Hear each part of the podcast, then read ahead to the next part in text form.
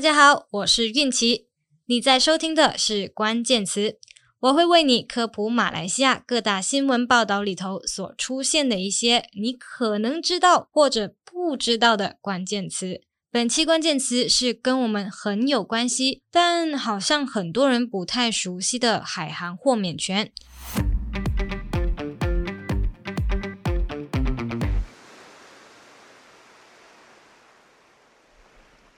只要你有在上网，只要你住在马来西亚，这件事对你来说还真的有点重要哦。听下去你就懂了。你第一次听到海航豁免权，是听到它被落实还是废除的时候呢？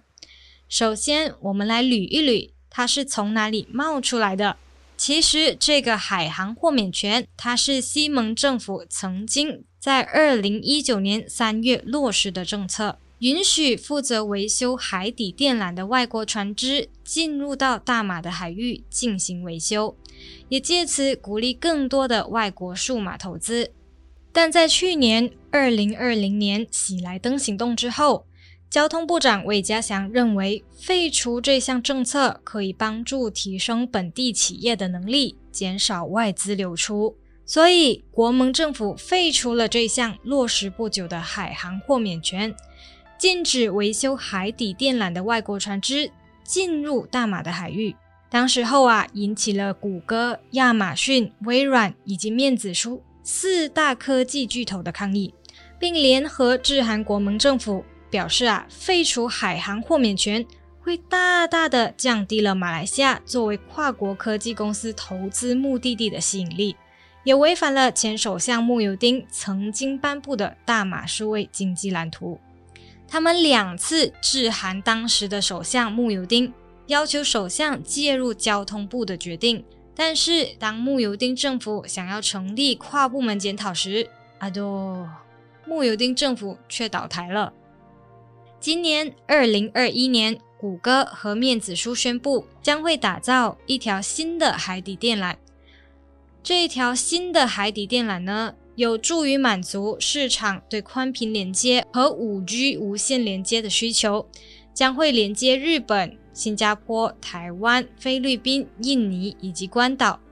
就是偏偏不包括马来西亚。海航豁免权能够确保在短时间内有效率地维修海底电缆，从而降低海底电缆中断的时间，将经济影响降到最低，还可以提升马来西亚对外资的吸引能力。如果你觉得说这项海航豁免权，会影响马来西亚的数位投资，这一些事情离你太遥远了。那我来说离你近一点的，千万呢、啊、不要以为这什么海底电缆怎么样修复，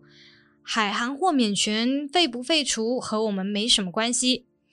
废除海航豁免权，也就是说禁止维修海底电缆的外国船只进入到大马的海域。现在在听着 podcast 的你，又或者喜欢看直播和影片的你，绝对会受到很大的影响。这个海底电缆到底是什么东西呢？海底电缆是我们平常使用的网络基础建设之一。在海航豁免权被废除的情况下，外国的海底电缆维修船要进入马来西亚的海域进行维修。就需要先和交通部申请，寻求批准，平均下来会比正常的程序延误长达二十七天，是二十七天哦。这个效率啊，比起我们的邻国新加坡、越南、菲律宾，慢的可不只是一点半点啊。万一他说，我们是说万一啦，海底电缆不能够获得很好的维修，故障了会怎么样呢？答案是。会造成你无法连接到特定的网站和服务，网速也会变慢。别人已经在用五 G 了，你那个不稳定的四 G，可能还要慢成三 G、二 G，最后回到网络的石器时代。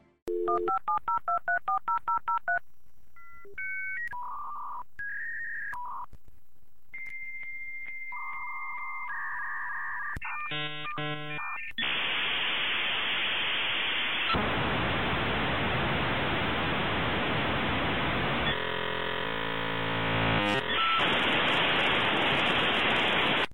人知道刚刚那个是什么声音吗？现在你觉得海航豁免权关你的事了吗？不过啊最近谷歌亚马逊微软以及面子书这四家科技公司呢连通了马来西亚互联网交换所，致函求见我们的新任首相伊斯迈沙比里，商讨恢复海航豁免权。让我们继续看下去，这一项豁免权到底是会保持废除还是恢复吧？如果你最近刚巧有关注到。魏嘉祥和林冠英两个人原本相约要在电视台进行辩论的消息，嗯，也没什么。虽然在社交媒体上的喊话真的有点像被渣男抛弃，要利用群众力量找人的样子，但没错，他们要辩论的就是这个海航豁免权的课题。